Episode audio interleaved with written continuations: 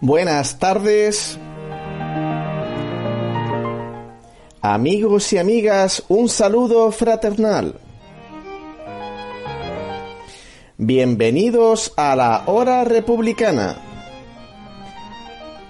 un programa de la plataforma estatal Ciudadanos por la República.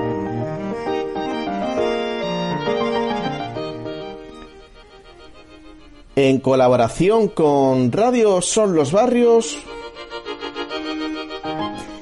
y retransmitido por Radio Rebelde Republicana.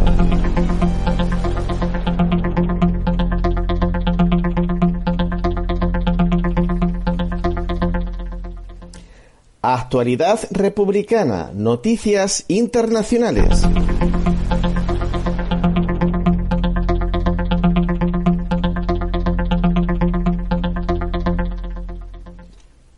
La Unión Europea no sabe qué hacer con Guaidó ni siquiera cómo calificarlo. La Unión Europea, con mayoría de derechas, tiene un problema con el golpismo venezolano. Lo apoyan, pero la realidad con respecto a personajes como Guaidó es tan evidente que se ven obligados a aceptar que el encargado no es nadie.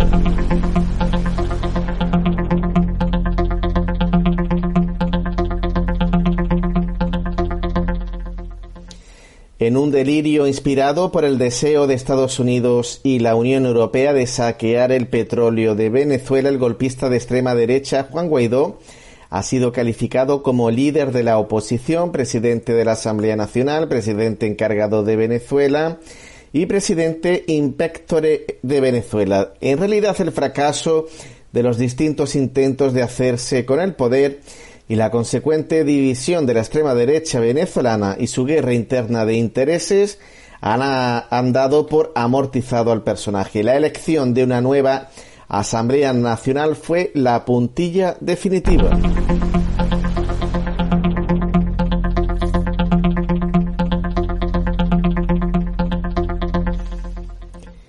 En India, agricultores protagonizan una marcha de tractores para protestar contra tres perniciosas leyes agrarias.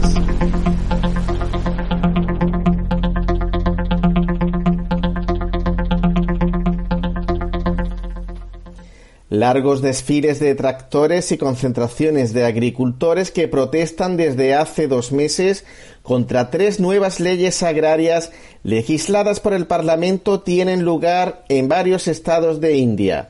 Los sindicatos agrícolas exigen al gobierno la derogación del trío de ordenanzas aprobadas en septiembre pasado que consideran dañinas a la soberanía alimentaria del país.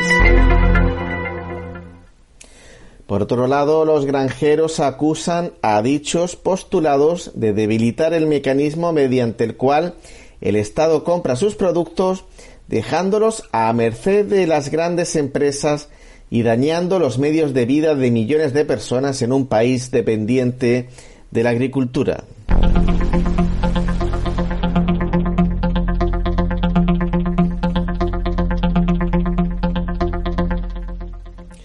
Resurgimiento de Daesh y la llegada al poder de sus padrinos en Estados Unidos. Justo un día después de la investidura de Biden como presidente de Estados Unidos, los terroristas de Daesh resurgían de sus cenizas, segando la vida de 32 personas en Irak. El primer ataque llegó el jueves, el objetivo la plaza Tayaram, Dos integrantes de Daesh acudieron al lugar para hacer estallar los cinturones de seguridad que llevaban adosados a sus cuerpos en la plaza Tayaram. Al menos 32 personas perdieron la vida y 110 resultaron heridas. Tres años habían pasado de un atentado de esas características. Testigos presenciales cuentan que un hombre se paró en medio del mercado de ropa Tayaram, pegó un grito de ayuda porque se sentía enfermo cuando una multitud se acercó a socorrerlo, el suicida activó su cinturón. Poco después un segundo hombre hacía lo mismo.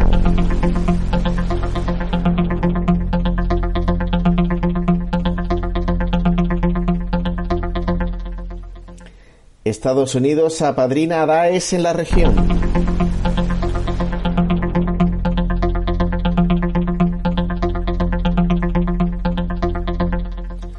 Varios informes señalan cómo Estados Unidos instrumentaliza a Daesh para socavar la seguridad y la estabilidad de todos los países que representan una amenaza para la seguridad de Israel.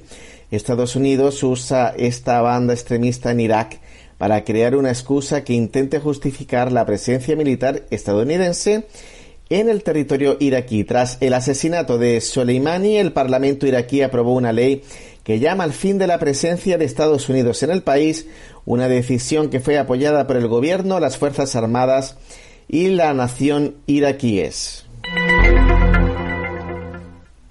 Después de que Estados Unidos comenzó a reducir su número de tropas en Irak, bajo la presión del pueblo iraquí y los grupos de resistencia, algunos estadounidenses junto a Israel y Arabia Saudí se preocuparon ya que alegan que esta medida aumentará la influencia de Irán en el país mesopotámico.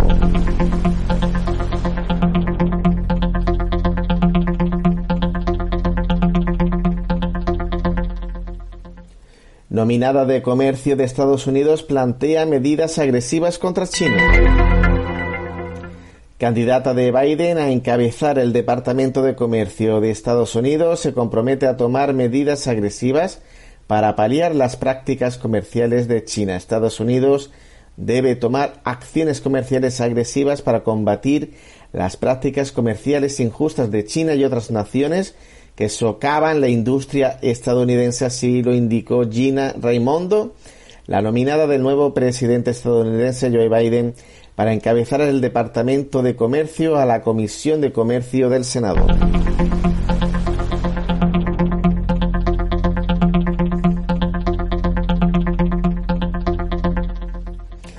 La también gobernadora de Rhode Island heredará, en caso de confirmarse en el puesto, los fracasados esfuerzos del gobierno de la administración Trump para prohibir que los portales de aplicaciones de Estados Unidos ofrezcan la descarga de las plataformas chinas TikTok o WeChat. Recordar que la orden ejecutiva para impedir las descargas fue bloqueada por tres jueces estadounidenses.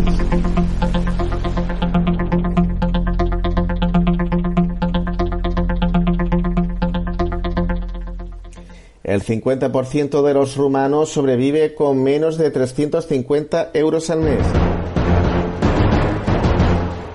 Según datos de la Inspección de Trabajo y del sindicato Cartel Alfa, después de 30 décadas de saqueo capitalista, más del 50% de los trabajadores rumanos tienen que sobrevivir con menos de 350 euros al mes. Un gran incendio devora más de 10.000 hectáreas de bosque patagónico en Argentina. Bombarderos estratégicos de Estados Unidos sobrevuelan Oriente Medio para demostrar su poderío aéreo en cualquier parte del mundo. Boeing registra pérdidas anuales récord en su historia. La pérdida neta de Boeing en el año 2020 fue de 11.940 millones de dólares, reveló un nuevo informe de la empresa aeronáutica estadounidense.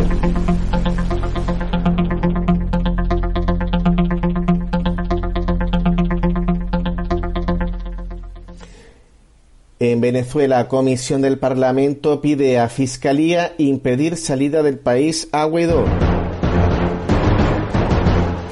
La Comisión Especial de la Asamblea Nacional, Parlamento Unicameral de Venezuela, que investigará supuestos delitos cometidos por la anterior directiva de ese organismo legislativo, solicitó a Fiscalía impedir la salida del país del opositor Juan Guaidó y de otros exdiputados por su vinculación con actos de corrupción. La lista la engrosan 37 exparlamentarios y ciudadanos acusados de haber cometido hechos ilícitos durante la Asamblea Nacional en el periodo 2016-2020. Irak indignado eh, que Estados Unidos de Biden dude en retirar sus tropas. Dos diputados iraquíes recuerdan a Estados Unidos que la retirada de sus tropas de Irak es irrevocable, rechazando así la, la propuesta perdón, del Pentágono para revisar el tema.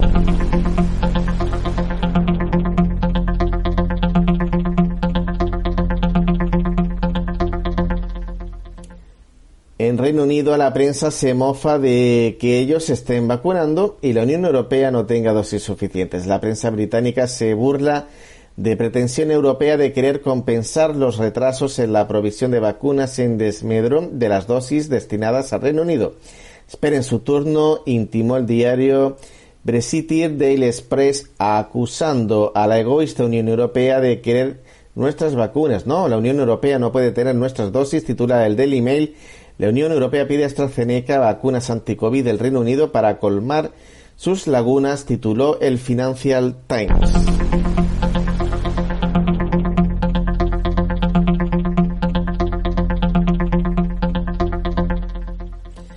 El Dow Jones cae más de 600 puntos y registra su peor semana desde octubre, mientras inversores aficionados continúan elevando el valor de GameStop.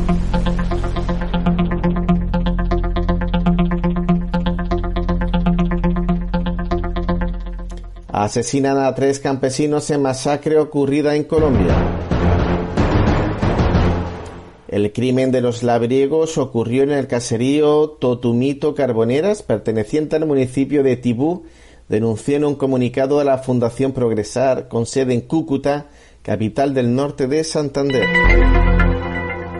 Cientos de migrantes esperan apertura de frontera para pasar de Colombia a Panamá. La policía francesa usa porras, gases lacrimógenos y cañones de agua contra los manifestantes que se oponen a la ley de seguridad laboral. Es jefe de una empresa estatal china de gestión de activos ejecutado por cargos de sobornos y malversación por valor de 260 millones de dólares. Relatora especial de la ONU llega a Venezuela para evaluar el impacto de las medidas coercitivas en los derechos humanos del país.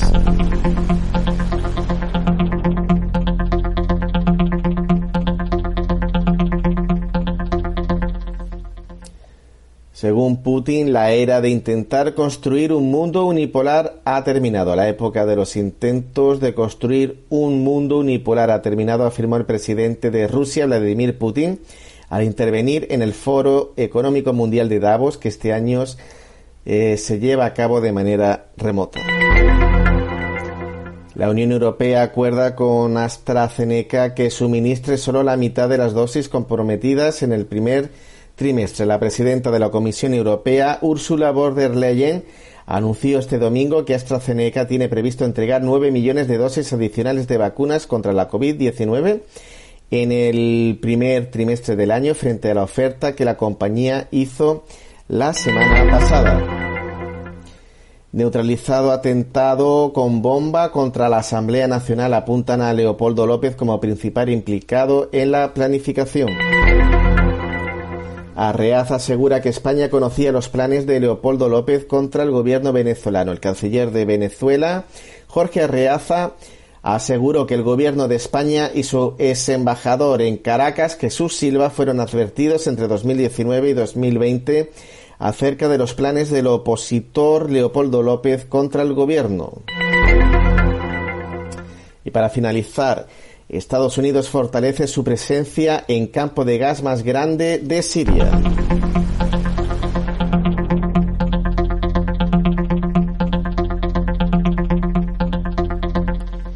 Y estos han sido los hechos más destacados en el mundo y así se los hemos contado.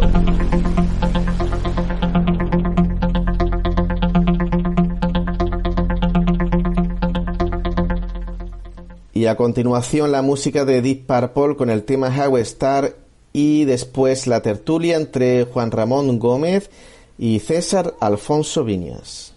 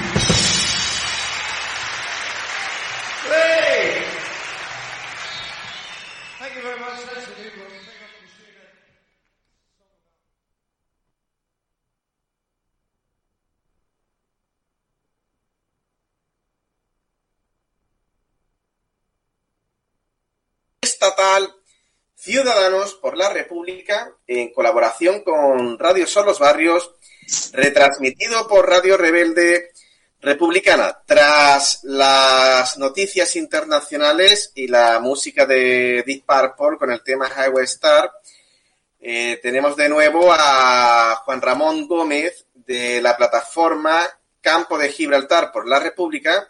Eh, buenas tardes, Salud y República. Buenas tardes a todos, Salud y República y un servidor, César Alfonso Viñas, de la plataforma Cádiz por la República, integrada en la Coordinadora Andalucía Republicana. Vamos a comenzar esta tertulia con la actualidad internacional. Eh, nos vamos a ir hacia Venezuela. Y bueno, pues le vamos a preguntar a Juan Ramón en qué lugar ha quedado finalmente Juan Guaidó frente a la Unión Europea y la comunidad internacional, eh, bueno, la comunidad internacional que está en contra de el gobierno de Nicolás Maduro tras la investidura de Biden como presidente de Estados Unidos y eh, qué implicación y qué planes pues ha tenido Leopoldo López desde Madrid eh, con respecto al atentado que ha sido neutralizado contra la Asamblea Nacional de Venezuela con un artefacto explosivo. Bueno, mm, la verdad que la Unión Europea está tentándose por todos lados a ver por dónde pilla a este delincuente, vamos a empezar poniéndole el nombre que tiene en realidad, un guarimbero, un, un agitador de calles, que le pusieron una corbata y una chaqueta y como era jovencito, pues se creían que se iba a comer el mundo y él se lo creía. Lamentablemente, la Unión Europea ha hecho un papel nefasto llevando al Parlamento a este individuo y, dándole un arrope y un título que, no, tiene, no tiene sentido ni parangón que, se, que, hubiese, se lo hubiese otorgado. Es que mm, en qué cabeza cabe Mm, otorgar la jefatura de Estado a un individuo que en la calle dice yo tomo la posesión de, del Estado en este país, pero mm, esto no tiene ni pie ni cabeza. Mm, para colmo, teniendo información, porque seguro que la tenían, y si no la tenían, muy grave, muy triste, que no supiesen quién era este individuo, y al final, por dónde ha salido ya los propios compañeros lo acusan de haberse apropiado de unas cantidades ah, ingentes de dinero, ¿no? Varios millones de, dólares, ¿no? Y aquí está, lamentablemente, eh, protegido en Madrid por la monarquía parlamentaria, por Felipe VI, por el jefe del Estado, que es el que tiene la responsabilidad en la constitución esta del 78, lo que hemos llamado aquí la carta otorgada del 78 por Juan Carlos. En esa carta otorgada, la representatividad en el extranjero pertenece al jefe del Estado.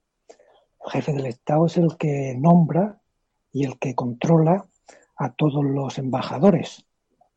José Silva está bajo las órdenes de Felipe VI directamente y le, y le da cuentas a él antes que al gobierno, que lamentablemente ya hemos comentado aquí, este gobierno de Pedro y Pablo, pues mm, lo tienen muy, muy difícil con, este Alfonso XIII bis que nos que tiene ahora eh, en este país, en esta España, ¿no? Eh, así ha sido cuando Venezuela ha sacado pruebas mm, fehacientes y demostrables de que José Silva estaba al tanto de ciertas circunstancias o debía haberlo estado. Porque mm, si, amparó a, López, a Leopoldo López en la embajada y, y, se le avisó en qué, en, qué andaba metido este señor. Y este lo, protegió y lo, y lo sacó a espalda de la justicia de Venezuela mm, del país para traerlo a España, esto es muy, muy, yo creo que es muy grave. Podemos ponernos en el caso de que, por ejemplo, ahora con el, el rapero, pues lo protegiese un gobierno quizá Venezuela lo protegiese, lo metiese en su embajada y lo sacase de rondón hacia el extranjero. Por, decir, bueno, una, una, persona que además está acusado de, injuria a la corona. Que hay, que preguntarse qué, qué es eso de la corona. ¿Qué es la corona? Porque nos tienen aquí mareados también con la corona. ¿Qué es la corona? Juan Carlos de Borbón es la corona, Felipe VI es la corona, la hermana de Felipe VI es la corona, una persona puede ser la corona. Aquí nos confunden con este tipo de, conceptos. ¿eh? Pero estamos con el tema de, Leopoldo López y Juan Guaidó, que lamentablemente en, en España, Juan Guaidó estaría en la cárcel ya hace muchos años. Bueno, hay mucha gente, por mucho menos, metido en la cárcel en España. Los políticos catalanes, incluso los mm, de asociaciones culturales que, por tener una opinión contraria a la monarquía, pues están, se han, se han comido casi dos años o tres años de cárcel por el morro, por estar en contra de la monarquía. Los que luego van hablando de, proteger la democracia, de demócratas y de izquierdas también. Han sido incapaces. En España, lamentablemente, hay una confusión total entre la justicia y lo que es eh, el gobierno. Hay una confusión total. Aquí los jueces hacen política, como hemos visto con el caso del particular del de Cataluña, y luego ciertos políticos pues empiezan a judicializar, judicializar la política, acusando y llevando los ciertos temas políticos a, los juzgados, lo cual mm, no hace un, un gran favor a lo que es la democracia y al juego democrático. ¿eh? Eh, habría que. Están tardando ya en sacar de, Madrid a estos señores y ponerlos en, en manos de la justicia si están reclamados. Porque lamentablemente también hay que decir que en Venezuela el jefe del Estado, en este caso Maduro, pues no tiene el poder de, de mandar a la cárcel por sus reales a quien le da la gana tiene que hacerlo a través de la justicia, a través de los jueces, que son los que tienen que se encargan y los que tienen que dar el paso para intervenir a cualquier persona, a Guaidó y a esto. Si esto estuviese en España, el jefe del Estado ya hubiera intervenido, como hemos visto que intervenido en otros casos, para bien y para mal, para sacar y para meter. ¿eh?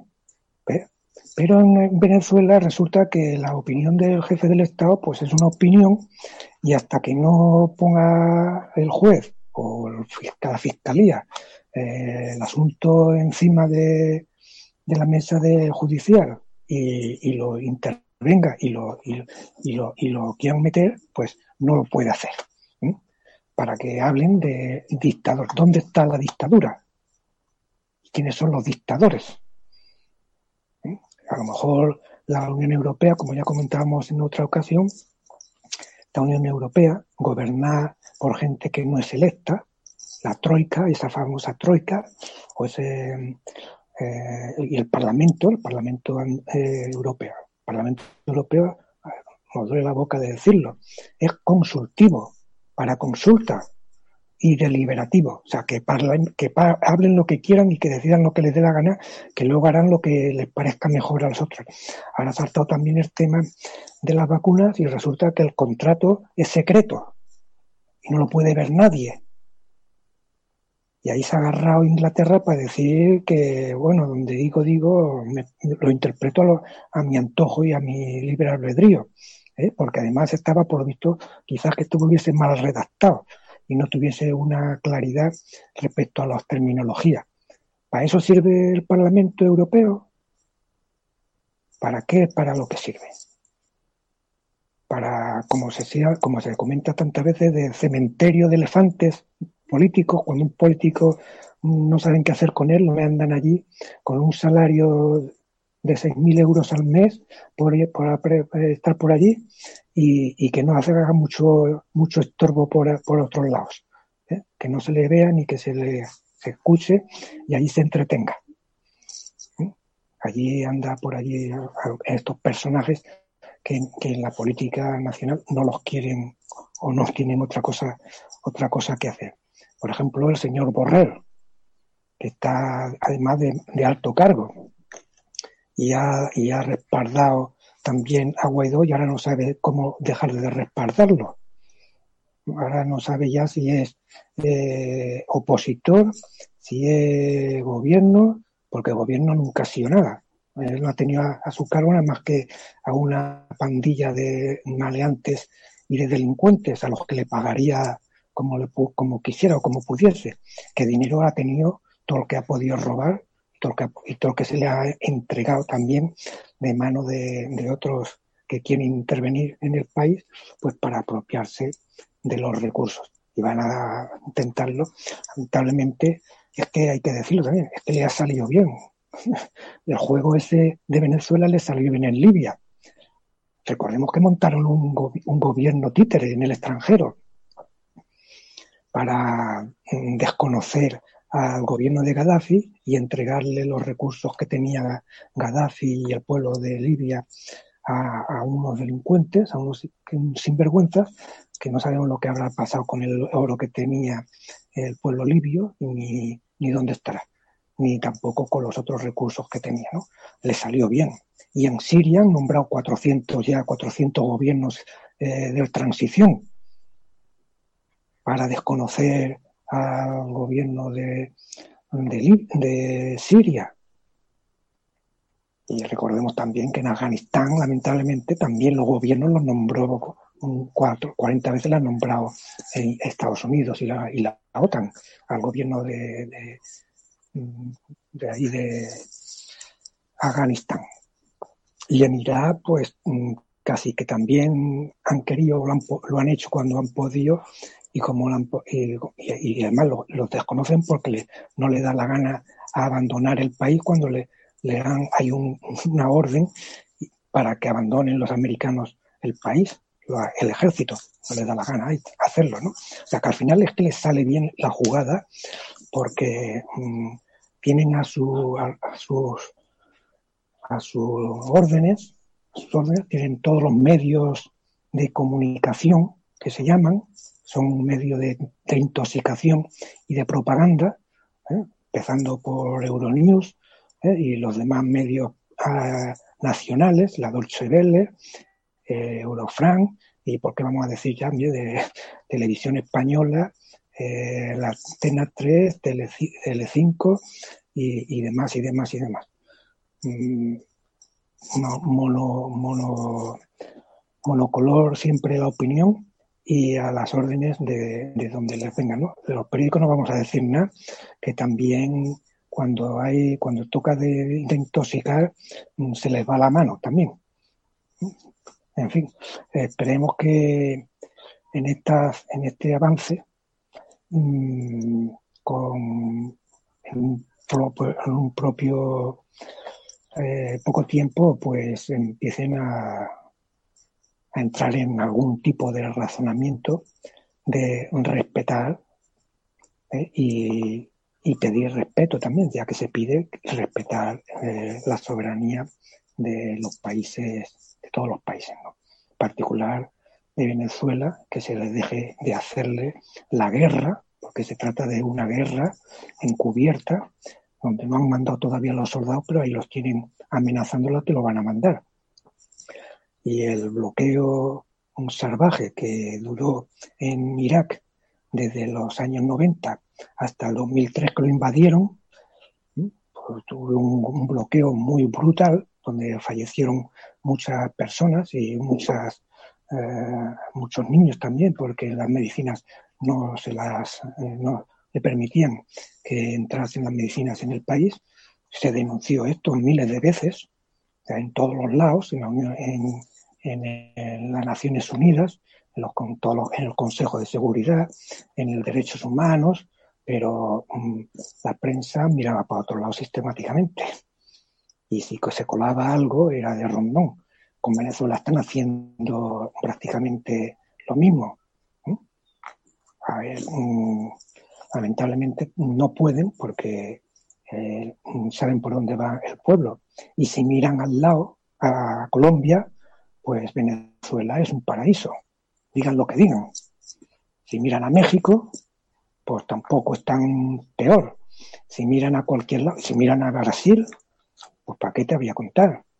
¿Eh? Al final resulta que, mm, que, un gobierno que se protege al país, que protege a sus ciudadanos, mm, por mucho cierre que le hagan, siempre está mejor con gobiernos títeres masacrando y asesinando a la población sistemáticamente y con el silencio de, los, de, la prensa internacional y de los gobiernos defensores de los derechos humanos, ¿eh?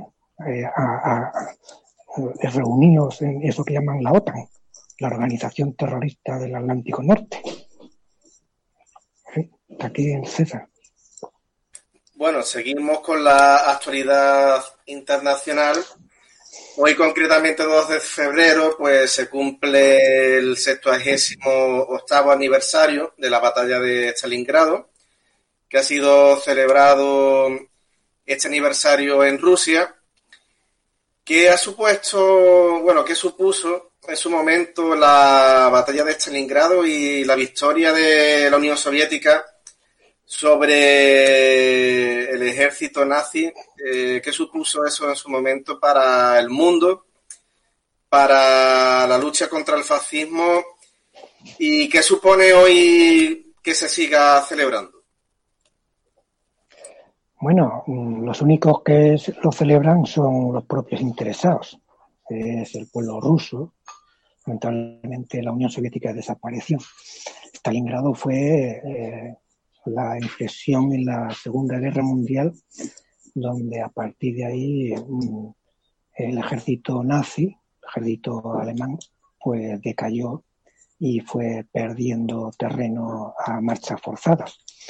Eh, la Segunda Guerra Mundial es una guerra de una importancia vital en la historia de la humanidad que está en, el occidente en particular, sabemos en otros sitios, el occidente en particular pues ha sido totalmente tergiversada y nos cuentan la película de Hollywood, mal contada además, mal contada, donde los americanos fueron los, los liberadores y los libertadores y demás. Eh, gracias a que Stalingrado mm, el pueblo ruso se sobrepuso y dio un vuelco a, la Segunda Guerra Mundial, pues eh, acabaron con un régimen asesino y criminal. Y parece ser que, en mi opinión, los Estados Unidos, Inglaterra en particular, pues estaban esperando acabar con la Unión Soviética en aquel momento, ¿no? Eh, eran aliados, eran aliados, pero en particular Estados Unidos e Inglaterra también, también, no cabe duda, eh, pues mm, postergaron la, intervención europea hasta el último momento. Cuando se dieron cuenta estaban los rusos en Berlín. Y si se descuidan un poco, entran en París. Y hubieran entrado quizá en Madrid. Seguramente. Pero ya se dieron prisa para pararlos para pararlos y entraron a saco cuando los alemanes tenían todos sus esfuerzos en el frente del este y en el frente del oeste pues estaba prácticamente desabastecido. Y el desembarco de Normandía, pues ya los rusos ya habían avanzado bastante. Fue un paseo, los americanos se dieron un paseo hasta, hasta Berlín cuando llegaron allí. Mm, no, no encontraron prácticamente eh, ninguna resistencia, no tuvieron nada más que Bueno, si tiraron bombas fue con sus aviones, que no pararon de tirar bombas con los aviones. ¿eh? Lamentablemente a la población, tampoco a los mm, blancos militares, y menos industriales, todo hay que decirlo. ¿eh? La industria quedó intacta en Alemania por, intereses de los, de los aliados, en particular de Inglaterra y de los Estados Unidos. Recordar al hilo ¿eh? en Inglaterra estaba el, gobierno francés en el exilio, y no se habla mucho. El gobierno francés en el exilio, presidido por el general de Gaulle, estaba exiliado en, Londres y desde Londres daba su charlita por, por la radio para que resistiese el pueblo francés al gobierno títere que había montado los alemanes en París. ¿eh? Recordar también que en esa época estaba el gobierno en el exilio de la República, gobierno español. ¿eh? No sé si estaba ya en París o estaba en, en México en entonces, ya en, aquella época, ¿no? Pero existía y existió hasta el año 76. ¿eh? que es que la historia se cuenta lo que se quiere contar. ¿eh? Poner aquí también el acento en el gobierno que pretendieron montar los ingleses contra Franco, si en el caso de que Franco hubiese entrado en guerra eh, apoyando a Hitler, que lo tenían preparado para nombrarlo en Marruecos. Tenían, habían previsto un montar, está la historia y lo cuenta, un gobierno títeres, ¿eh? apoyado por Inglaterra y bueno, por los aliados, a lo mejor Alemania, eh, Estados Unidos y Francia, gobierno, no sabemos quiénes serán los que iban a nombrar, pero esa era la intención, ¿no? Existiendo el gobierno de la República, cuidado, ¿eh? Cuidado. Estaba el gobierno legítimo todavía en, además, pocos años que había tenido que exiliarse. ¿eh? De modo que eh, las intenciones, no sé yo cómo lo cuentan los soviéticos, ¿no? La verdad, ni los rusos, el tema, ¿no?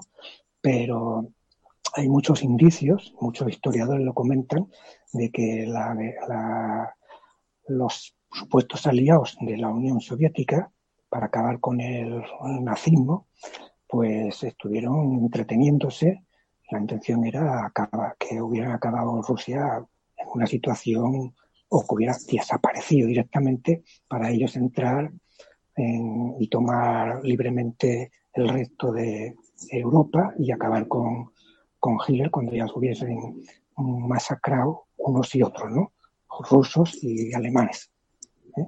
No fue el caso, no fue el caso y lamentablemente llegados a París, pues inmediatamente montan la, la Guerra Fría, y abren la guerra que se llama fría, que se llama fría, pero bueno, ahí se estuvieron tirando bombas en Corea y después fue Vietnam y después fue eh, el Congo y después fue eh, Somalia y después otra vez no sé qué, África y, y no sé cuántas guerras más, ¿no? hubo muchísimas guerras que eran consecuencias todas de la famosa Guerra Fría, una entente entre la Unión Soviética y los Estados Unidos de amenaza, de amenaza que lo más, mm, lo más cerca que se estuvo fue con los misiles en Cuba, cuando mm, los pusieron allí eh, el gobierno cubano para protegerse de la invasión americana.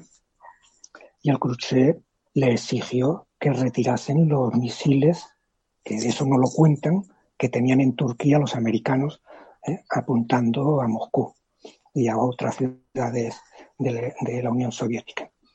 Aquí siempre los malos son los que mm, son los, de enfrente. Los buenos son, pues siempre son los buenos los que salen en Hollywood eh, y terminan la película con la con la niña y, y comiendo perdices, como se dicen los cuentos, ¿no? Pero mm, hay que, hay que tener memoria y hay que tener eh, ecuanimidad y tener en cuenta que en aquella guerra la mitad de la la mitad de los fallecidos en todo, en todo el conflicto, o más de la mitad, fueron rusos y soviéticos. más de la mitad, veintitantos millones de, muertos en, la Unión Soviética, de los 40 millones que hubo. Y parece que los únicos muertos que había son los, judíos, que fueron criminalmente asesinados, eh, sin, sin, sin defensa y además civiles. Muchos niños, muchas mujeres, muchos ancianos, inocentes completamente, fueron vilmente y criminalmente asesinados. Pero bueno, esperemos que no se repita una situación con, e, en, el futuro, a pesar de que son tiempos suficientemente interesantes los que nos toca vivir y el reparto del mundo pues continúa en una nueva dimensión eh, por, lo, por lo de siempre, ¿no? por los recursos y por el acceso a las, a las materias primas allí donde estén para, para los que para los que siempre se lo llevan calentito y crudo. Bueno, damos paso ahora a la actualidad nacional. Eh, bueno, lo más destacado ha sido el ingreso, el plazo de 10 días de ingreso a prisión eh, para Pablo Hasél. Eh, Pablo Hasél ingresará a prisión por injurias a la corona mientras el emérito sigue fugado. A través de su cuenta de Twitter, Pablo Hasél ha hecho pública la orden judicial que lo obliga a ingresar en un plazo de 10 días en prisión, ejecutando definitivamente la sentencia que lo condenaba a nueve meses y un día de prisión, según la Fiscalía, por enaltecimiento del terrorismo e injurias contra la corona. La persecución que ha sufrido Hasél desde la primera detención, detenciones aleatorias, e injustificadas, tweets condenados, hostigamiento público, etcétera, contrasta con la impunidad que disfruta la corona.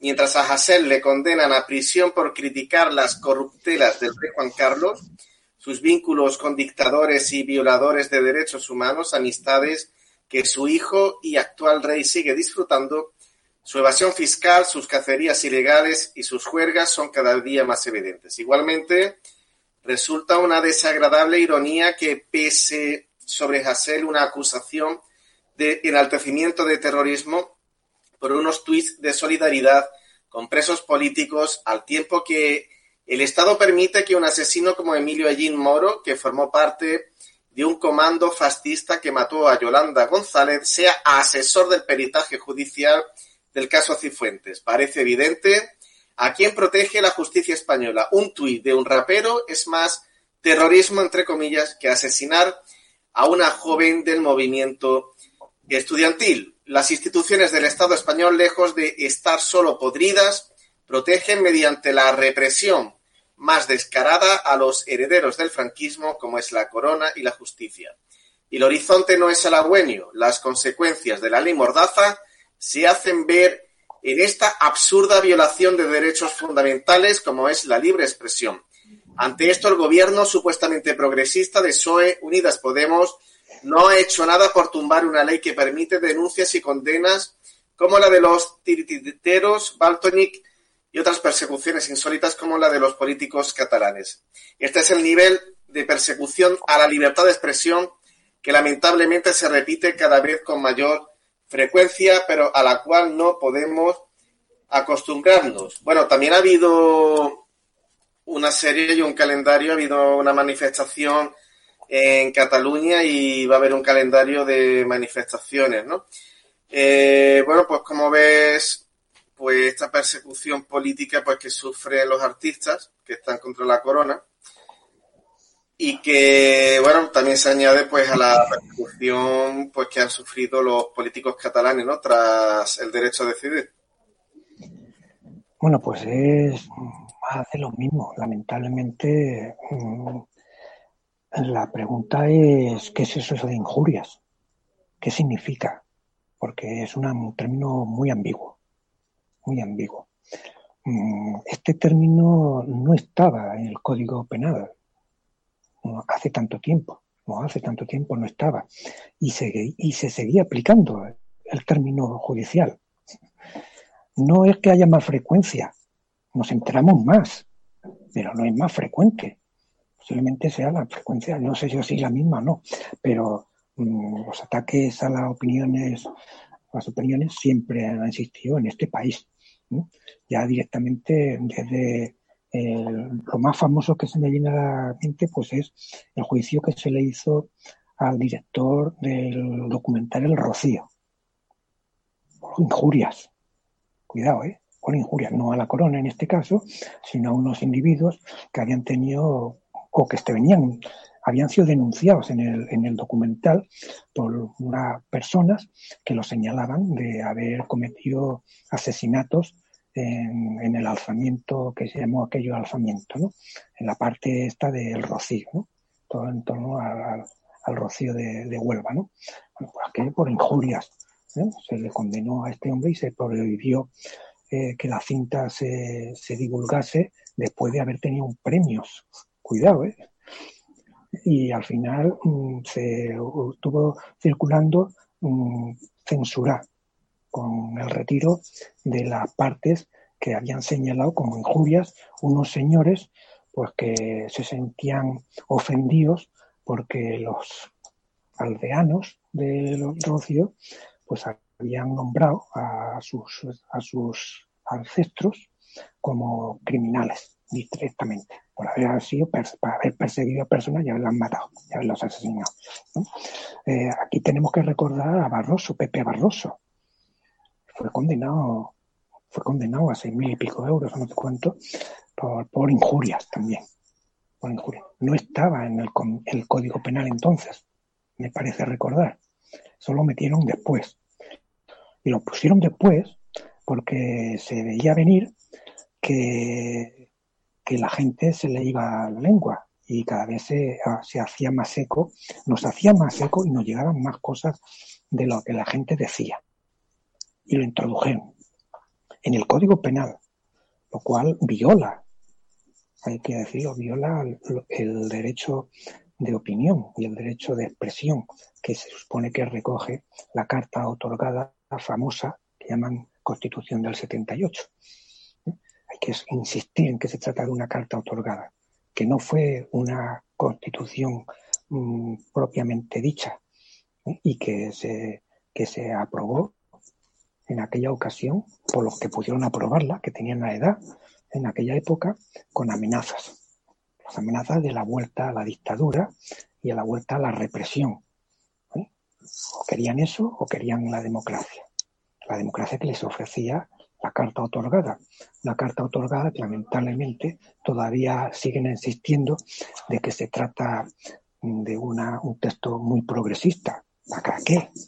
la vista está para que es progresista, para nada. No garantiza ni la, ni, la más mínima expresión literaria o mm, festiva, una, canción de rap o, unos tintiriteros que, hagan un, teatrillo en la calle. No, no lo permite, no lo garantiza. ¿Por qué no lo garantiza? quién gobierna y, quién, quién, hace la justicia. No, solamente quién la hace, sino quién la aplica. Porque en, muchas ocasiones se trata de prevaricación. Hablamos también de, la, audiencia nacional. ¿Qué es eso de la audiencia nacional? Un, juez, un, un tribunal de excepción que se supone que la audiencia nacional era para exclusivamente para mm, eh, en caso de, parlamentarios y de, y de gobierno, de gente del gobierno, que fuese acusado. No es una cosa excepcional en el extranjero, en ningún sitio, que las personas que están gobernando estén tienen cierta protección mientras lo están haciendo, pero se les acaba cuando se cuando terminan el mandato. Francia, Italia, Alemania, que vamos a decir de, Latinoamérica, de Perú, Bolivia, eh, cualquier país. ¿Eh? Está gobernando y tiene inmunidad parlamentaria. Se supone que también la tienen en España, que se la pasan por el forro ciertos jueces. La pasan. Incluso se niegan a reconocer, eh, después de haberlos sido electos, le quitan la posibilidad, e incluso le prohíben por el, por el morro le prohíben que se puedan ser electos y presentarse a las elecciones sin mandato judicial, sin condena judicial que lo, que lo motive. ¿Eh? Y para eso meten en el Código Penal las injurias a la corona y otras barbaridades brutales que violan no solamente mm, esa carta otorgada que hablan de tan, tan progresista, los que la, los que la defienden, ¿eh? porque muchos no saben ni, ni, ni, la han leído ni saben lo que dice, aunque la hayan leído muchas veces, ¿no? ¿Eh? Pero mm, si, si no protege los derechos elementales y no vamos a hablar ya del trabajo, vamos a hablar ya de la vivienda, de la sanidad, de, de, los derechos mm, que están eh, declarados en, la, en, las Naciones Unidas. Si, si, si, eso no lo protege, pues entonces, ¿de qué, de qué estamos hablando? ¿Eh?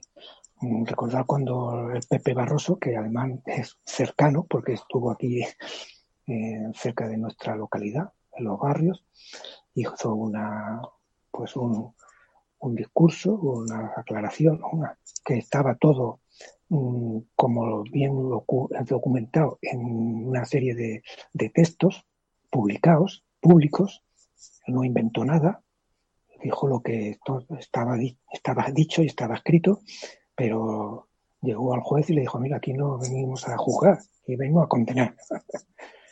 Así lo dijo el Pepe cuando salió del juzgado en la calle. No me han permitido defenderme. No me han permitido defenderme. Me han aplicado la condena directamente, efectivamente. Llegó allí y le faltó, no lo sé si lo dijo, que entre el condenado. ¿no? Porque ya estaba condenado antes que entrase. Y de Baltoni pues, y, de, y de los de los independentistas catalanes pues también estaban condenados antes de que se produjese la condena, porque no se les permitió ni siquiera hacer una defensa libremente a su albedrío, a su, a su acomodo. Esto no, esto no, esto no lo se dice, esto no se puede decir, por aquí no se puede hablar, por esto no se puede decir, ah, pero lo demás sí de, la, la, la, supuesta fiscalía sí tenía libertad absoluta para indagar una y otra vez en lo que ya se había demostrado que no existía. Fue una condena, como hemos dicho otra vez, el propio juicio ya fue una condena.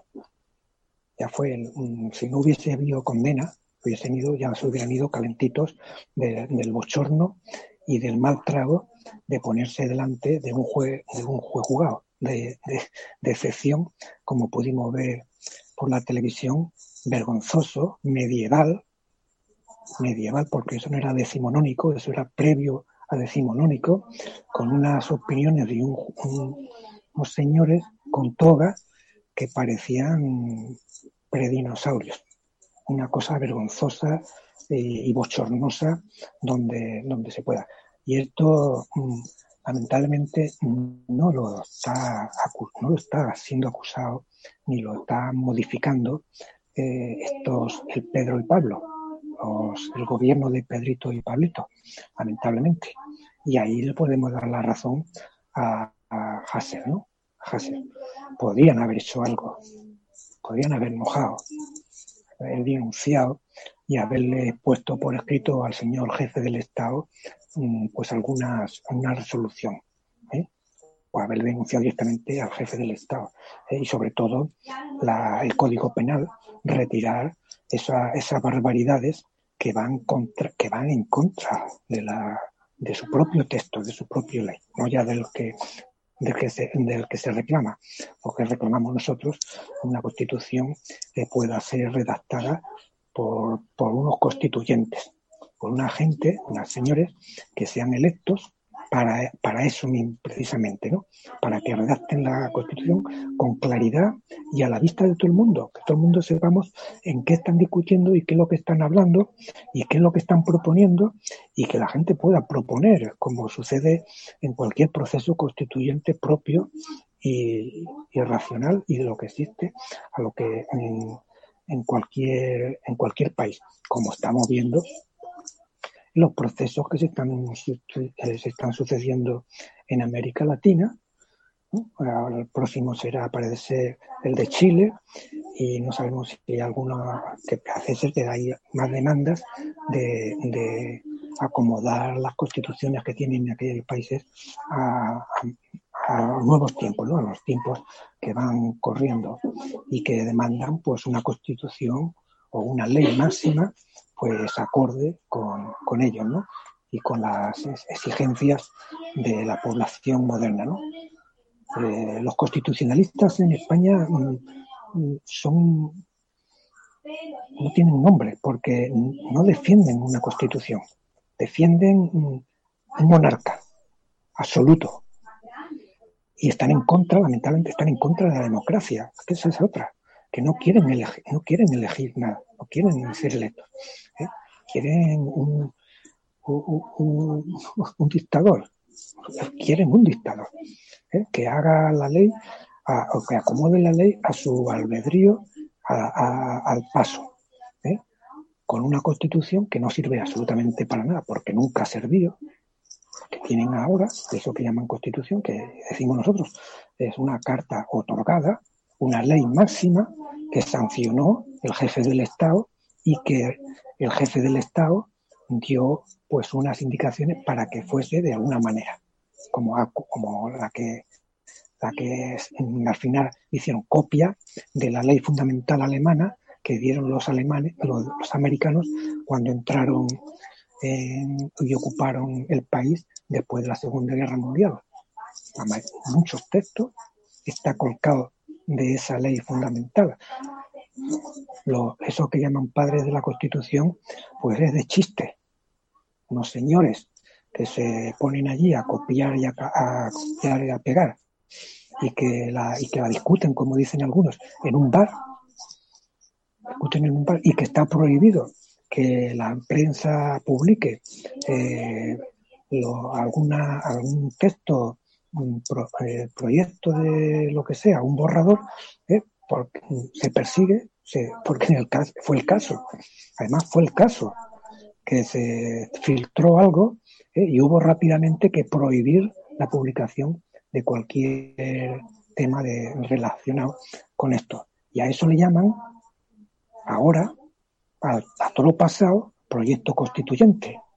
Y encima le ponen título a unos señores padres de la Constitución y los cuelgan en unos cuadritos que costó cada uno 50.000 euros. Este país es de pandereta, este país es que no hay por dónde pillarlo. Es penoso. Esperemos que, mm, yo no sé lo que Pedro hace, lo que puede hacer.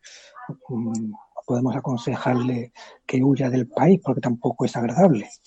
Menos agradable tampoco será estar en la cárcel. ¿eh? Pero que se les caiga la cara de vergüenza a estos Pedrito y Pablito, más a, Pedrito, el vergonzoso Pedrito monárquico este que se llama encima mm, la izquierda y que va de socialista, socialista. ¿eh? Eh, que no, yo no tengo calificativos para estas personas, ni uno ni otro. ¿eh? Parece que uno es copia de Felipe González y el otro es copia de, del otro, ¿no? Bueno, sí, de Anguita o del padre de Anguita, del, del carrillo, ¿no? Porque Anguita era un carrillista y el Anguita, pues al final, pues sí. Pero este sí es otro anguitista, ¿no? Una copia de Anguita. Defensor a ultranza de ese texto lamentable que ya está bien que, siga manteniéndose como, como ley máxima, porque no, no cumple la función que, que se espera de una, de una constitución un reconocimiento de unos derechos elementales que sean reclamables eh, y defendibles en un juzgado, en cualquier juzgado, como sucede en cualquier país civilizado moderno, donde los derechos se pueden reclamar en el juzgado de primera instancia. Sin embargo, aquí sale cualquiera y dice, no, eh, injurias a no sé qué. Y repetimos, ¿qué es eso de la corona? Porque ya nos tienen mareados mm, de la corona. Mm, es Felipe, es Juan Carlos, es la madre de Juan Carlos, es la madre de Felipe, es la hermana de Felipe, es el presidente del banco tal, del banco cual, o de una industria. ¿Qué es eso de la corona? Nos aclaren qué narices es eso de la corona. No podrán decir que la corona sea una persona. No podrán confundir una institución con una persona. Una institución es una cosa y una persona es otra. Las personas no pueden estar mm, por encima de la institución ni confundirse con la institución. ¿Eh? Eso, mm, desde Robespierre, que se quedó establecido, ¿no? Que aquí no se han enterado porque Robespierre sigue siendo el malo de la película. Cuando no se acuerdan de otros más modernos, pero sigue siendo el malo de la película, el Robespierre. Que recordemos que no mató al rey, o rey, o no lo condenó a la que le cortó la cabeza por ser rey, sino por ser traidor, ser un traidor. La gente lo cuenta en la película. un traidor. Quiso firmar la constitución o la, firmó y, y, después se opuso a ella y se creó un ejército con los Estados Unidos para invadir Francia y se creó una guerra civil dentro en el 93 pues dentro de Francia. Y estaba conspirando con los, con los invasores y por, por conspirar y por ser cómplice de los, de los invasores del país, por eso lo condenaron a muerte, por ser un traidor, no por ser el rey, que también podría haber sido, ¿no? Alguien dijo que los reyes tenían, ya tenían bastante con ser reyes para ser condenados. Pero bueno, mm, no sé si llegará tanto o llegará menos, pero mm, no se confunden con eso, ¿no? nos hemos encontrado con un caso parecido. Mm, Juan Carlos es una persona nefasta, ya no hay nadie que lo oculte. Ya la propia, aquellos que tanto se rompían las vestiduras por defenderlo ¿eh? en la prensa y en la televisión, pues ahora más de uno carga contra él. Como decimos aquí, pues para hacer más bueno al heredero. ¿eh? Porque aquí es bueno uno comparado con el otro gracias a que el otro era tan malo, este es tan bueno. Y le pasó también a Juan Carlos, o lo hicieron también con él. Él era muy bueno porque Franco había sido muy malo. Y ahora él es muy malo porque su hijo es muy bueno. ¿eh? Y luego te repetirán la película cuando pase a manos de otra persona. Y siempre confundiendo la corona con una persona, la institución con el, ser humano o con un, un concreto, y al final no sabemos cuál, es, cuál ser humano es el que, el que eh, personifica, la institución. Si Juan Carlos, Felipe, eh, Sofía, Leticia o, quien sea, o más joven o más viejo. No, no terminamos de aclararnos. pero entre tanto van a la cárcel unos cuantos, porque repetimos, eh, no, es que haya más frecuencia, es que nos enteramos más de las cosas. ¿eh? Y Hassel, pues a lo mejor hace 20 años, pues mm, casi no hubiera sido noticia y se hubiera tragado más, pronto y más rápido, más, incluso más cárcel. ¿eh? Pero también ocurría. Y, de hecho existen los testimonios y, y, las pruebas por ahí en prensa, sobre todo en algunas prensa y en algún, en algún libro por ahí que hay publicado, ¿no? los que nos estemos inventando, inventando nada.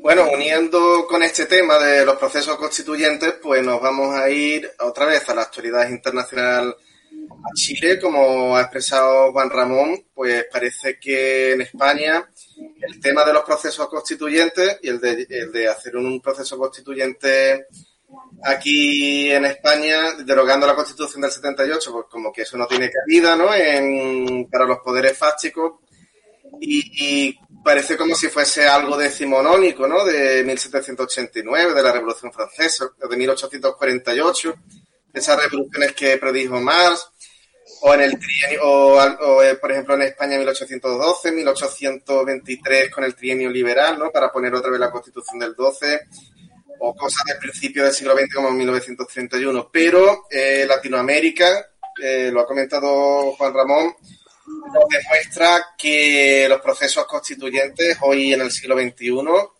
son posibles. Y un caso fue Venezuela, otro Bolivia y ahora le toca a Chile eh, Chile frente a los desafíos constituyentes, el debate alrededor de la Convención Constituyente que los chilenos elegirán el próximo 11 de abril ha tomado revuelo las últimas semanas. La apertura de un proceso constituyente simboliza una conquista popular del estallido de octubre de 2019, una victoria que logra simbólicamente deshacerse de la herencia del pinochetismo.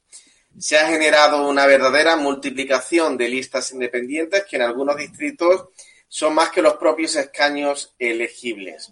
El debate alrededor de la convención constituyente que los chilenos elegirán el próximo 11 de abril ha tomado revuelo en las últimas semanas. El 11 de enero era la fecha límite para presentar las candidaturas que hoy muestran cómo se compone el mapa de quienes concurren a ocupar los 155 escaños donde se va a debatir la nueva Carta Magna del país. Será la primera constitución de Chile que será escrita a través de un proceso democrático constituyente con constituyentes, ya que las diez anteriores han sido producto de las élites oligárquicas, hasta la última y vigente, la de 1980, redactada por la dictadura de Augusto Pinochet y que ha servido de base para construir el neoliberalismo radical que gobierna el país desde entonces.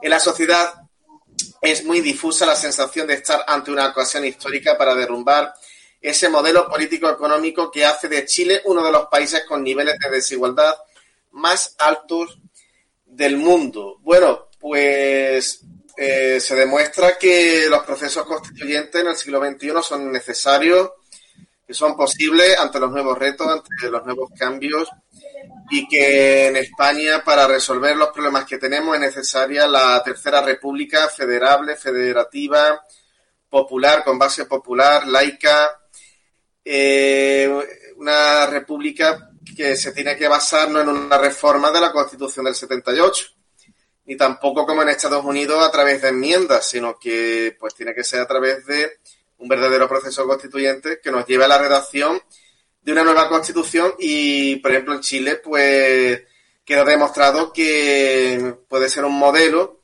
de cómo una constitución se puede redactar pues a través de cientos de constituyentes que los eligen el pueblo, ¿no? Esto es así.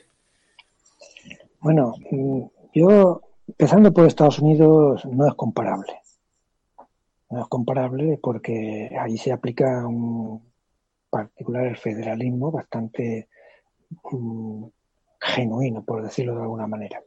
El Estado federal tiene la Constitución, que es la base piramidal, que es la más, lo, más antiguo que se conoce y lo que se llama siempre la Constitución de Estados Unidos, pero resulta que los estados federados tienen su propia constitución cada uno de ellos, de la fecha que corresponda, que no lo conocemos, la verdad, porque eso tampoco suele ser noticia, ni nadie lo habla del tema, ¿no?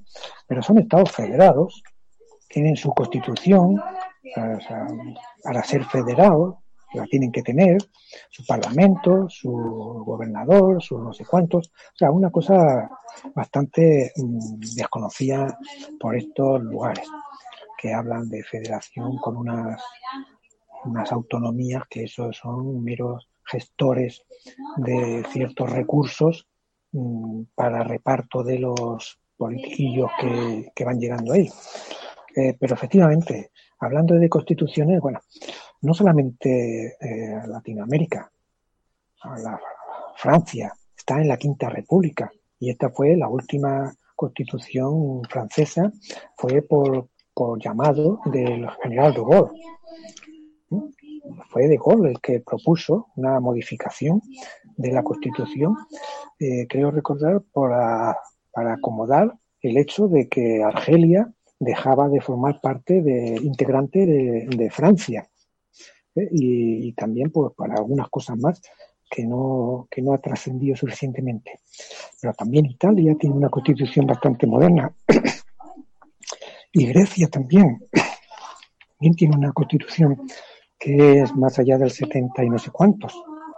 ¿eh? O sea, las constituciones en cualquier, en cualquier país del mundo parece que no son tan extrañas ni tan raras que se acomoden a lo que la teoría, las teorías judiciales o constituyentes, pues se acomodan. Aquí se siguió Se quiso seguir en 1874, cuando abandonó el país el rey aquel que trajeron los monárquicos ¿eh? y se tuvo que abandonar el Saboya, el Amadeo de Saboya. Efectivamente, hubo unas elecciones para, para eh, constituir, para hacer la constitución, la constitución que no fue promulgada ni terminada de, elaborar, eh, la, la, constitución republicana de 1870, ¿eh? 771 o algo así. Pero en 1930 se, se hizo una, una constituyente propiamente dichas. Hubo elecciones en un gobierno provisional que se encargó de organizar las elecciones a, las constituyentes y se nombró el gobierno cuando se eh, eligió, se aprobó la constitución y se, y se convocaron nuevas, nuevas elecciones para el nuevo gobierno, ya con la ley máxima, con la ley aprobada, pues también se hizo propiamente dicho. A partir de ahí ya no ha vuelto a existir en España un proceso constituyente propio, porque, bueno, lo de Franco, eso no fue, eso fue una dictadura, eso fue un absolutismo. ¿eh? Ellos conquistaron el país, hicieron lo que les dio la gana con el país. Cuidado, ellos y los acompañantes, ¿eh? los militares, quiero decir, hicieron lo que les dio la gana. De hecho, no había ni ley. la ley Se, se inventaron la ley al, al, al paso. Recordar que se juzgaron a gente fallecida, y, los condenaron. Condenaron a gente fallecida. El más particular es eh, el, padre de la, de la padre andaluza, que llaman, ¿no? Entonces no era más que una persona. Las infantes, mataba el nombre, las infantes, ¿eh? condenado, juzgado y condenado después de muertos, que habían sido asesinados. ¿eh? Y, la, y la viuda tuvo que pagar las costas del juicio cuidado, es que tiene, a ver por dónde lo pillas. Y con, con esa ley a la que le aplicaban, eh, aplicaban leyes que no existían mm, después de, eh, que, se las inventaran, vaya, que jugaran mucha gente porque le dio la gana, que gente que no eran ni jueces, que no tenía ninguna garantía. hablar de, de, esa época y llamarlo llamarlo gobierno, llamarlo es un insulto a la inteligencia yo fue un cuartel, por, por, por llamarlo de alguna manera. Repetimos, de manera que en Chile, en el Chile, la constitución que rige fue la que se hizo, la que hay ahora mismo, ¿no? La que se hizo bajo la férula del dictador de Pinochet y que, lo, y que se protegió él directamente. Con esa condición consintió mm, hacer una constitución, porque hasta entonces gobernó como gobernaba Franco por sus reales, como conquistador del, del, poder, conquistador del país, hacía lo que le daba la gana, ¿no? Y de ahí vienen los males que tiene eh, el, país, Chile. ¿eh? De ahí viene la, injusticia y la desigualdad social. De eso, y de aplicar los dictados que le iban apuntando los Chicago Boys, los señores eh, economistas de la Universidad de Chicago, que eran los que le decían cómo tenía que gobernar el país económicamente y que llevaron el país a una, a una debacle, a una ruina, ¿eh? haciendo ricos a muchos, eso sí. Muchos se hicieron ricos, pero el, el, resto de la población pues no tenía donde caerse muerto. ¿eh? Había mucha pobreza, mucha miseria. Y esa, y esa esa constitución la que quieren acabar con ella, la que quieren mm, terminar y abrir pues un proceso. Y, le ha costado, lamentablemente, le ha costado porque el gobierno es bastante obtuso y bastante autista para escuchar a la calle, pero se puede, se puede hacer. Y al final se entra pues a hacerlo como, como corresponde, como se ha hecho en Bolivia concretamente también una, una constitución moderna, creo que de, de, lo que va de siglo, en este siglo, ¿eh? y la de Venezuela, pues que es del último siglo pasado, los últimos años del siglo pasado, ¿no? ¿Eh? O de este, o del principio de este, cuando Chávez mm, consideró y propuso al pueblo si consideraba o veía oportuno elaborar una constitución nueva. Y la gente dijo que sí, mayoritariamente. Fueron a, las urnas y dijeron que preferían y tenían intención, querían que se elaborase una constitución nueva y se abrió el periodo constituyente. ¿eh? En Perú también se hizo, pero claro, en estos sitios también entran leyes también que muchas veces mm, la oligarquía pues, se niega, ¿no? Por ejemplo, que los bancos no pueden ser propietarios de los medios de comunicación, de los periódicos y televisiones. Eso está en la Constitución. y esas cosas, pues eso es muy peligroso. Aquí todos los medios pertenecen a los bancos y a veces ni los bancos nacionales, sino extranjeros. Entonces ya sabemos lo que van a publicar. Mandamos y la gente se extraña de que manda una carta al periódico y no se la publican. Y van al director y se lo dicen, oye, no me has la carta. Y le dice, bueno, Seguimos en la hora republicana, un programa de la plataforma estatal Ciudadanos por la República en colaboración con Radio Son los Barrios, retransmitido por Radio Rebelde Republicana. Estamos hablando sobre procesos constituyentes y sobre constituciones que existen actualmente en el mundo y concretamente hablábamos del proceso constituyente en Chile eh, tras la dictadura de Pinochet y mm, bueno, eh, tenemos que finalizar y finalizando el programa. Eh, pues bueno, pues eh, si podemos hacer una recapitulación y un resumen pues de lo que hemos dicho para ir terminando y para ir cerrando, pues, pues esto sería estupendo. Sí, bueno, ya solamente añadir que, bueno, tenemos la diferencia en España, que la gente se confunde, porque luego hay por ahí puestas, ¿eh? Los referéndums están prohibidos en la Constitución, porque ya lo dijo Soraya de Santa María. ¿eh? Los referéndums los carga el diablo. Ya lo, dijo, con eso está dicho todo, ¿no? ¿Eh? Las propuestas de ley eh, popular, eso que hay por ahí, que tanto a gente le gusta marear, y esos no llegan a ningún lado. En todo caso, no pasan de ser meras propuestas, no pasan a nada porque no, no están recogidas en la Constitución ¿eh? y está prohibido en la Constitución. Por eso esta Constitución tiene que ser derogada, ¿eh? tiene que ser rehecha, en particular la jefatura del Estado. ¿Quién y cómo se llega a la jefatura del Estado? Porque tiene que dejar de ser una propiedad privada de una familia, llámese como se llame, y menos con la carga hereditaria que tiene encima ese, ese cargo de hoy por hoy en España. ¿eh? Y esos son, esos son los males que tiene este país ¿eh? y esa es eh, la piedra que impide que aquí se, se pueda avanzar hacia una, hacia una salida social, incluso yo diría hacia una salida política, incluso una salida económica. Si queremos, mm, tenemos que tener las, puertas abiertas y los medios posibles y necesarios para salir. Y esta constitución, esto que llaman la constitución y que aquí decimos una y otra vez que es una carta otorgada, ¿eh? no sirve y no vale. ¿eh? Y creo que Pablito lo sabía antes de entrar en el gobierno, pero ya se lo habrá olvidado por las luces encandilado, por, la, por los oropeles que, no vamos a añadir más nada.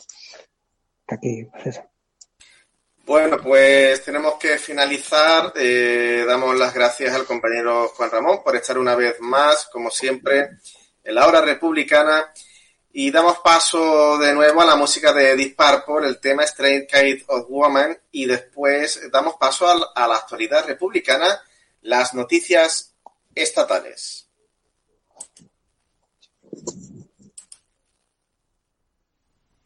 Mm.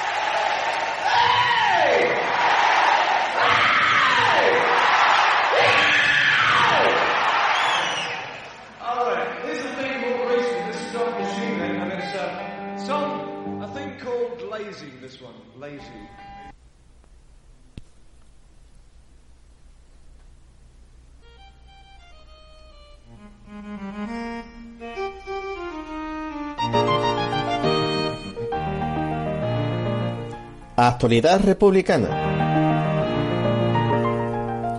Noticias estatales.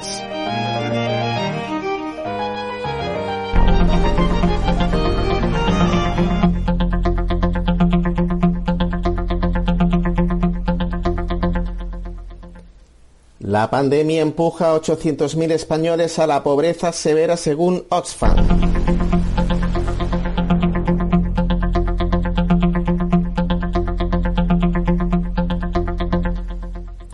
Los principales organismos económicos ya adelantaron a finales de 2020 que la economía española sería la más castigada entre los países avanzados por la crisis derivada de la pandemia. Ahora se conoce el coste social de esta tragedia.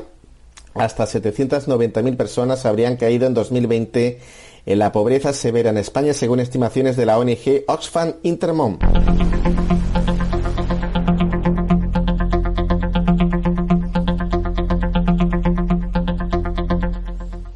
Las personas en pobreza severa son las que viven el equivalente a 16 euros al día. En total hay ya 5,1 millones de ciudadanos en estas condiciones en el país, el 10,8% del total de la población española. La ONG asegura que estas cifras las han engordado principalmente los jóvenes, las mujeres y los inmigrantes. Los colectivos que han perdido el empleo son los que tienen trabajos más precarios y trabajan en sectores más vulnerables, apunta Laura Contreras, responsable de Oxfam. Los más afectados han sido jóvenes cuya desigualdad se ha incrementado 1,6 veces por encima de la media durante la pandemia. También las mujeres eh, sobre representadas en sectores más afectados por la pandemia y que sufren más precariedad según Contreras.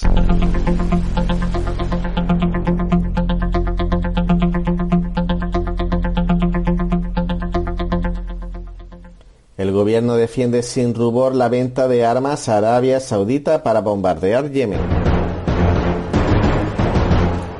El gobierno PSOE más Unidas Podemos le responde que los países de la Liga Árabe, que forman parte de la coalición contra los rebeldes en Yemen, no están sometidos a embargo alguno por parte de la Organización de Naciones Unidas ONU o la Unión Europea en la exportación de armamento o material policial y antidisturbios.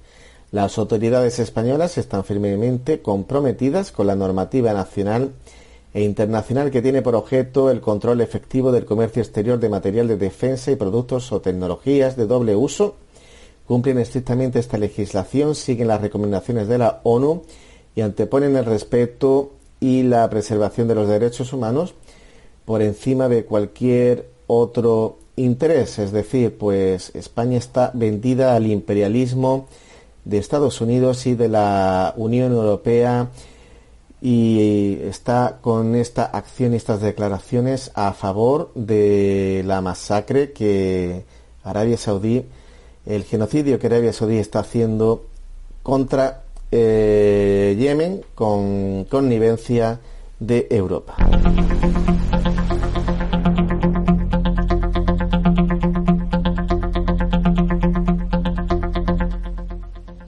El IBES aprueba que la empresa de los Capriles, extrema derecha de Venezuela, entre en la bolsa. Luz verde de la Comisión Nacional del Mercado de Valores a Orinoquia Real Estate, vehículo de inversión inmobiliaria de la familia Capriles. En nuestro país, una familia de derechas eh, venezolana. La saga venezolana, una de las fortunas extranjeras que más han apostado por el residencial de lujo en España ya tiene todo listo para protagonizar la primera salida a bolsa de una Socimi en el Parque Nacional de este 2021 después de que el supervisor del mercado le haya concedido el código ISIN, algo así como la Green Card necesaria para, para operar en el Parque Español.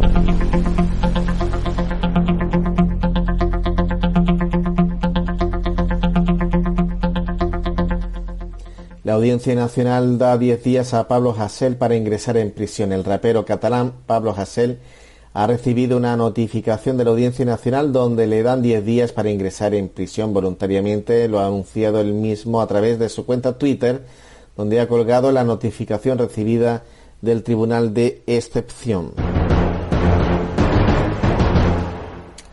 A Pablo se le suman varias condenas por sus canciones, por sus publicaciones en Twitter, por una supuesta agresión a un colaborador policial o por una supuesta agresión a un cámara de TV3 en una movilización en la universidad. Según el movimiento antirrepresivo de Madrid, las condenas suman hasta 15 años de prisión.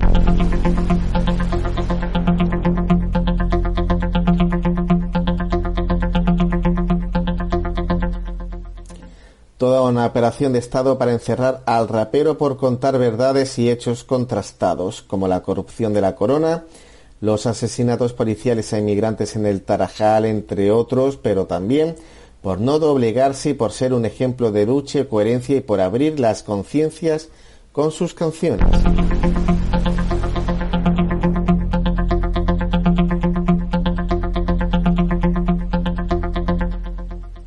El COVID invade todo el hospital como un tumor. Sanitarios andaluces están exhaustos y solos. La tercera ola multiplica las camas hospitalitarias por todo el país.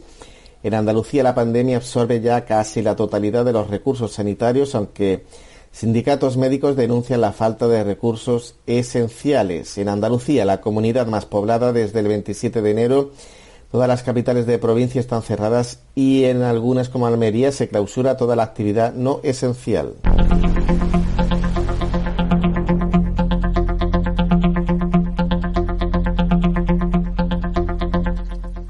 Jóvenes condenados a seis años de prisión por manifestarse contra Vox en Zaragoza.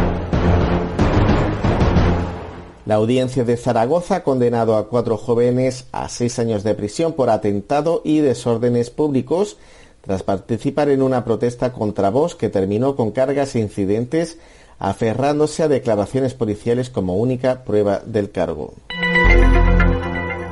El rapero Pablo Haser comunica que le han dado 10 días para entrar en prisión. Ha comunicado a través de Twitter que me han dado 10 días para ingresar en prisión. Al final no ha habido la suficiente solidaridad para parar esto que nos afecta a la mayoría que no tenemos garantizada la libertad de expresión. Van a encarcelarme por contar hechos objetivos, pero jamás van a doblegarme.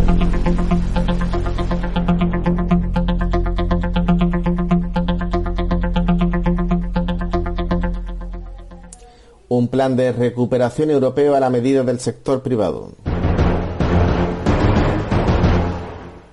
La enorme cantidad de dinero que llegará a nuestro Estado hasta 140.000 millones de euros entre préstamos y subvenciones representa la esperanza de una parte importante de la población ampliamente afectada por la situación económica que se ve que ve, perdón, en este plan una tabla salvavidas, pero tanto la gestión del Real Decreto Ley como su contenido solo invitan al pesimismo. Todo apunta a que se tratará de un plan de recuperación, sí, pero no de la gente y de lo público, sino de las grandes corporaciones.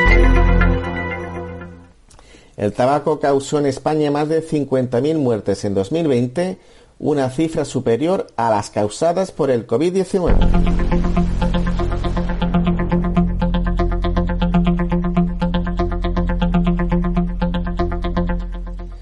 Pfizer y los grandes medios de comunicación de España comparten accionista BlackRock.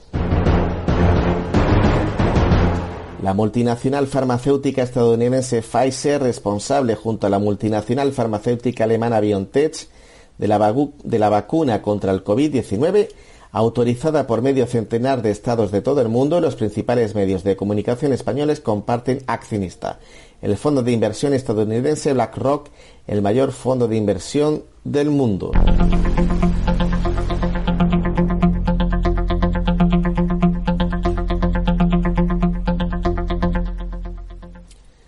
Así como Pfizer es líder mundial de las multinacionales farmacéuticas, BlackRock es líder mundial de fondos de inversión, tanto que en el Estado español controla parte en varios, buena parte del accionariado de la mayoría de las 35 multinacionales del IBEX 35, incluidas CaixaBank, Banco Santander y BBVA, los tres mayores bancos de España, y de los grupos propietarios de los grandes medios de comunicación, prensa, escrita, radio y televisión.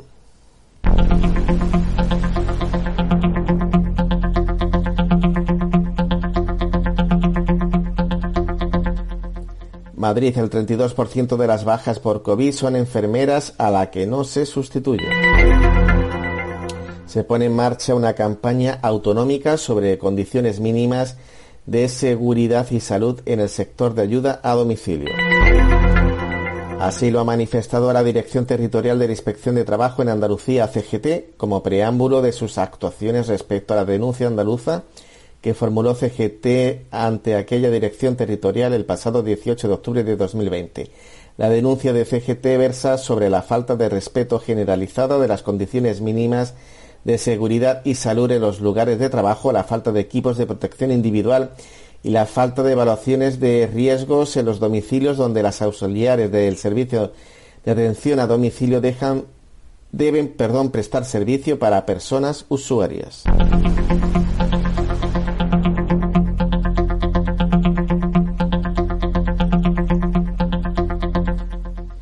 El Borbón no encontró a quien dar la asignación de su padre y se la gastará en informática 13.000 euros al mes.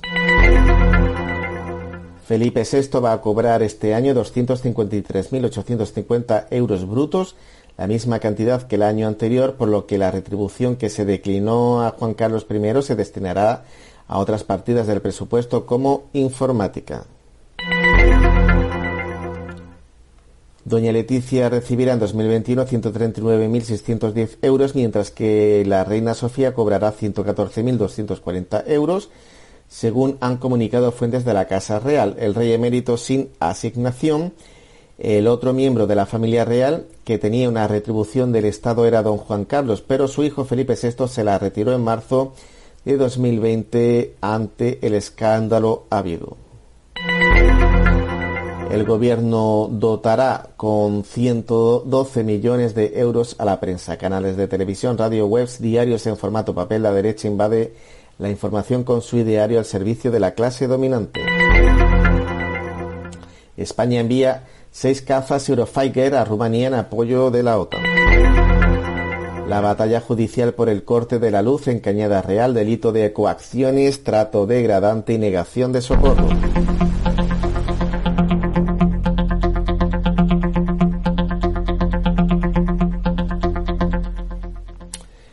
El corte de suministro eléctrico de Cañada Real, que va camino de cumplir cuatro meses, también se batalla a nivel judicial. Las quemaduras, intoxicaciones e incluso las potenciales víctimas mortales a causa del frío están siendo valoradas por los juzgados de Madrid por si pudieran ser constitutivas de un delito. La Casa Real solo incluye 92.000 euros en nóminas en su presupuesto. Los más de 100 trabajadores los pagan los ministerios.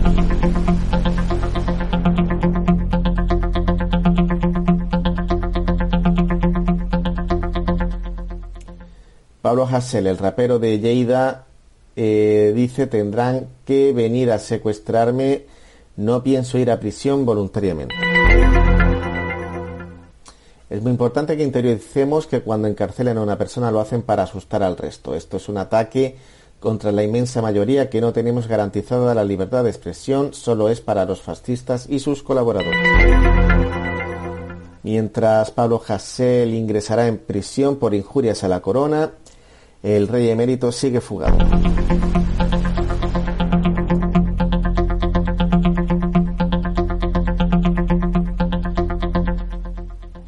Las investigaciones sobre el dinero opaco transferido a la Casa Real siguen revelando presuntamente aspectos mafiosos.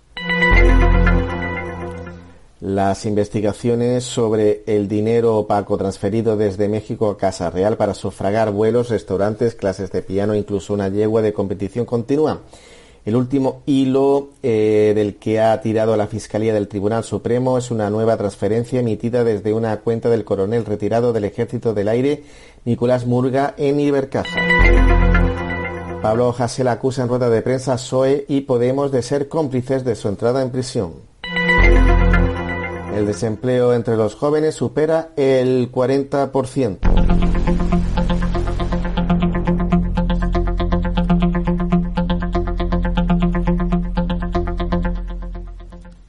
Y estos han sido los hechos más destacados en el Estado español, así se los hemos contado, y nos despedimos hasta el próximo miércoles con un Viva la República.